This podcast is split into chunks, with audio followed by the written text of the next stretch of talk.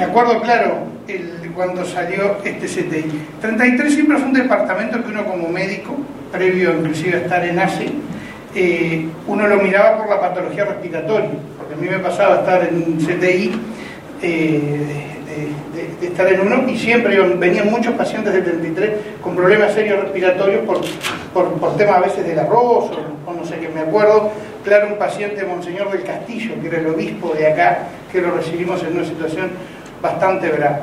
Y siempre que uno viaja, como dice Quintín, que andamos por todos lados, una de las cosas que uno yo siempre pienso es lo que siente un paciente cuando es trasladado eh, en todo este, en este camino. Yo vengo cómodo adelante en la camioneta, sentado mirando para afuera, pero el paciente viene en la camilla y los médicos vienen atrás, ¿no? Eh, los médicos y enfermeros y lo que significa.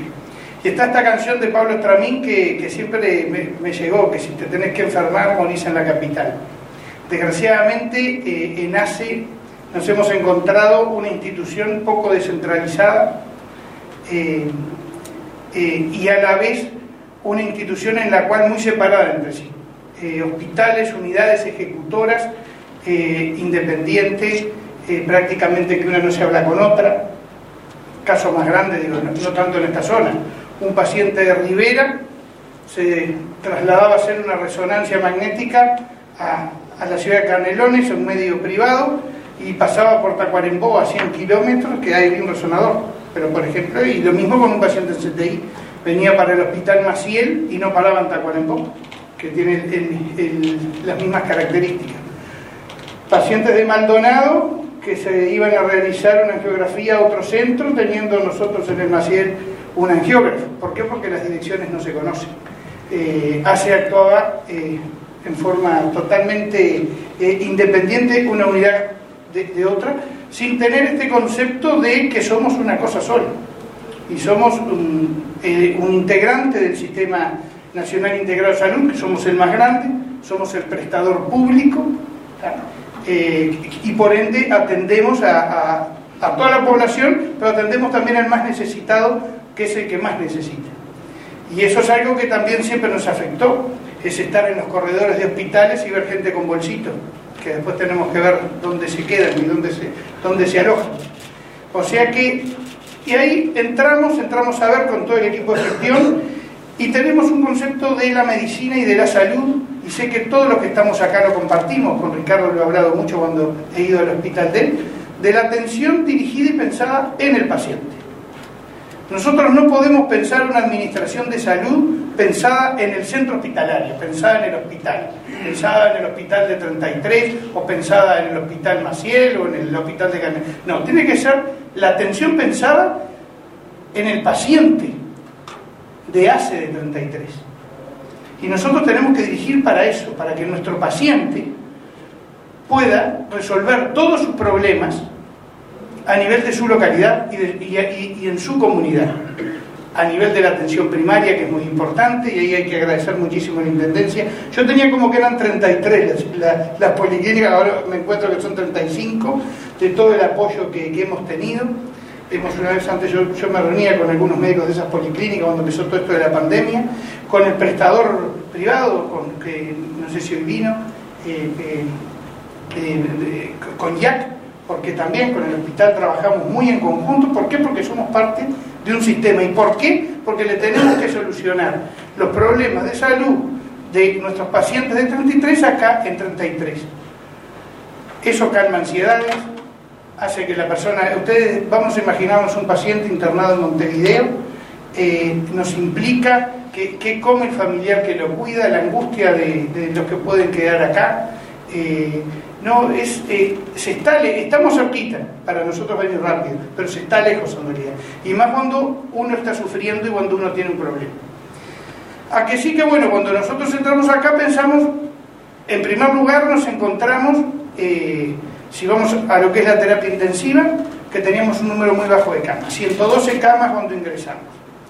Eh, sabíamos este tema de la pandemia, eh, sabíamos que nos íbamos a tener que preparar, porque cuando uno veía en el resto del mundo cómo se venía actuando, que teníamos que crecer. Bueno, hoy llegamos a tener en todo base un total de 260 camas. Y a la vez hicimos las unidades respiratorias agudas, que son muchas de ellas embriones del CTI, y son como un CTI pequeñito, cómo vienen funcionando y cómo vienen aguantando los pacientes. La de Cerro trabaja espectacularmente, la, de Rocha también, nombro estas dos porque son las que están acá. Y aparte de las 260 camas, logramos hacer 65 camas más de, de, de, unidades respiratorias agudas. Que le inventamos ese nombre en el directorio de ASE porque íbamos pensando, ¿no? Pues no es un CTI porque nos faltan intensivistas, en realidad el equipamiento es el mismo, no, no es un CTI porque te falta dial, ¿cómo le ponemos esto? Unidad respiratoria aguda y ahí salió el nombre, de la famosa URA. Y que la vamos a usar para futuros CTI, que ahora se los voy a comentar. Gracias a eso, eh, nosotros permitimos que en esta ola de pandemia que requirió internación, eh, hace Tuvimos saturaciones puntuales, como son normales en la salud. Los que estamos en salud sabemos lo que fue, y no solo la gripe, lo que han sido los inviernos, sin irnos más lejos, siempre ocupaciones puntuales que llegan a saturación, pero nunca colapso. nunca quedó un paciente de ACE sin atenderse. Eh, no quedó nunca un paciente del sistema sin atenderse, no solo de. Y ahí colaboramos entre todos para poder sacar esto adelante. La política que tenemos ahora Obviamente que, en primer lugar, la pandemia no terminó. Eh, nosotros tenemos que, vamos a continuar con el mismo número de camas, vamos a continuar con nuestros centros COVID, vamos a seguir con toda la organización como la tenemos armada, porque esperemos que no, pero esperemos que no, aparezca una variante que en otra ola eh, nos, nos lleve a más.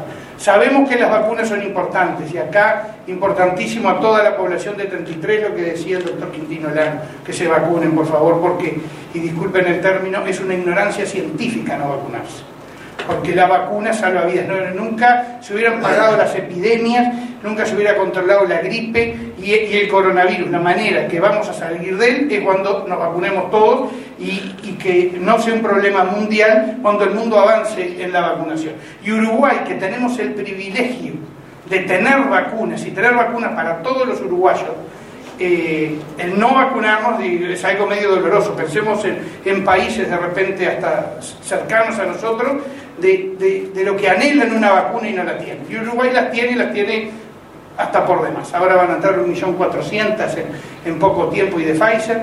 Eh, ayer lo anunciaba Álvaro Delgado. O sea que eso es importantísimo. Para no desviarme, con la política de ACE en cuanto a la terapia intensiva, vamos ahora por la descentralización de, los centros. Ya hicimos el CTI, el de 33 fue el primero, ya tenemos pronto el CTI de Colonia, ya está funcionando. Hicimos otro CTI nuevo en el Hospital de las Piedras, que es el primer CTI público del departamento de Canelones. Vamos por el CTI de Rocha.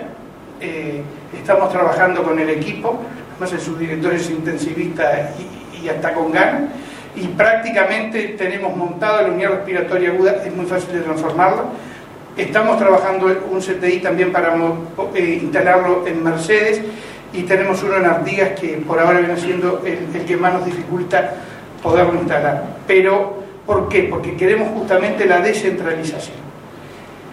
Este CTI, un orgullo cómo trabajó, cómo funcionó, 290 y pico pacientes, atendió, con el COVID se portó espectacular, eh, mismos índices que cualquier CTI de medio privado y cualquier CTI de Montevideo, o sea que fue un, trabajo muy profesional desde el equipo de dirección y a todo el equipo médico, de NERD, de enfermeros, de auxiliares, eh, que permitieron que nuestros pacientes salgan adelante. Estamos orgullosos del personal y de los funcionarios que hemos conseguido tener en ACE. Eh, estamos orgullosos de los equipos de dirección que tenemos. Eh, la Verita fue la primera regional que, nombramos, porque ya vimos la capacidad que tiene, además si no le sale algo se nos imponen, sale o sale. Eh, de los equipos de dirección, eh, de, todos, de, de, cómo vienen trabajando, y bueno, tenemos que seguir trabajando por nuestros pacientes que, que son los que más nos necesitan. Que tenemos problemas, eh, siempre los vamos a tener. Que nos van a quedar cosas por hacer, obviamente, si no, los otros que cuando vengan no nos pueden criticar, algo nos van a tener que decir. Siempre nos va a quedar trabajo por, por hacer, pero tenemos que dejar en este periodo todo en la cancha y seguir pensando para remarcar a fuego la pandemia no terminó, estamos, sí se está manejando, y agradecerle a cada tres personas que con todos estos proyectos y estas locuras nos, apoyaron siempre. Uno, que vino dos veces con nosotros acá, el presidente de la República, Luis Lacalle. Eh, obviamente siempre le comentamos todo este tipo de, de, cosas que queríamos hacer y siempre las apoyaron y nos pedían algunas cosas de más. Álvaro Delgado, de la misma manera, siempre nos apoyó, también siempre nos acompañó, y alguien que nunca aparece, pero que nos permite financiar todo esto, que es la ministra de Economía. Digo, si con el amor solo no lo hacemos. Eh, estamos manejando los presupuestos de ACE, nosotros no estamos pidiendo presupuestos extras, porque nosotros consideramos gestionar pidiendo plata es para cualquiera. Digo, yo vengo, quiero hacer esto plata, esto plata, todo plata. No, nosotros que tenemos que hacer es gestionar. Y más que ejemplos tenemos desde la región, la dirección del hospital, Ricardo Caballero, que se ha lucido, y, y lo mismo Rocha, de hasta cómo hemos controlado todos los gastos, hasta en traslados, en Ricardo, todo lo que fue a nivel de la gestión del hospital, que nos permite que seguir invirtiendo en el hospital. Eso sí, le dijimos a la ministra, y lo vuelvo a decir siempre, de paso para pasarle el aviso. La plata que nosotros vamos a ahorrar no se la vamos a devolver, la vamos a gastar en ACE, porque es para nosotros, para los pacientes de ACE. Eh, pero en realidad eh, el año pasado permitió además de todos los avances que tuvimos en la institución, un ahorro de más de 300 millones y piensen todo, lo, que, todo esto que se hizo. Y permitió aparte un ahorro de 300 millones para, para seguirlo invirtiendo en la institución. Es por eso que nos tenemos fe que en esta rendición de cuentas, con, con los artículos que presentamos a nivel del Parlamento, vamos a poder eh, sustentar y solucionar todos los problemas de la institución.